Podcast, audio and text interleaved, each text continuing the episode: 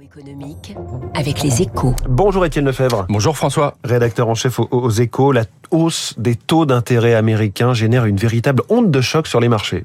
Oui, et pourtant la Banque centrale n'a pas vraiment chargé la barque mercredi soir en relevant ses taux de 0,75 points alors que certains pariaient sur un point. Mais ce sont les mots de Jérôme Powell qui ont marqué les esprits. On connaissait le whatever it takes de Mario Draghi, prêt à tout pour sauver la zone euro.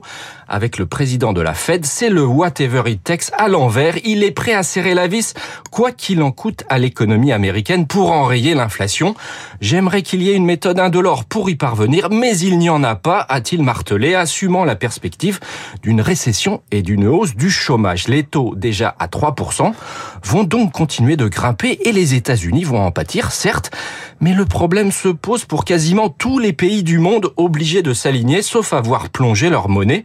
Avec le dollar au plus haut, la Fed menace la planète entière de récession. Oui, parce qu'on assiste en effet à des fortes hausses de taux un peu partout. La remontée se fait avec un degré de synchronisation sans précédent. Suède, Norvège, Suisse, Angleterre ont embrayé cette semaine et tous les pays très dépendants du dollar sont évidemment en première ligne en Amérique latine, Amérique du Sud et Asie. Mais même ceux qui ne sont pas endettés en dollars sont impactés via leurs achats de pétrole et de matières premières.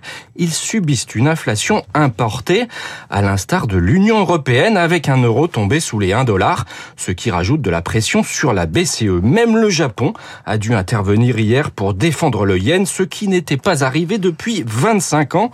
Si Jérôme Powell ne change pas de ton, la tension pourrait commencer à monter entre les grands argentiers mondiaux. Étienne Lefebvre pour l'édito Écho sur Radio Classique. Euh, Étienne Lefebvre qui nous apprend dans les échos par ailleurs que le gouvernement souhaite obliger les entreprises à avancer les indemnités de congé maternité à leurs salariés.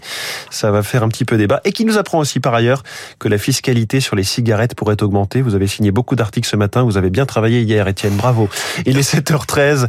Le marché explose et il est bien placé pour en parler puisque c'est le leader en Europe. François Ligier, PDG du constructeur de voitures sans permis, Ligier Group. Il est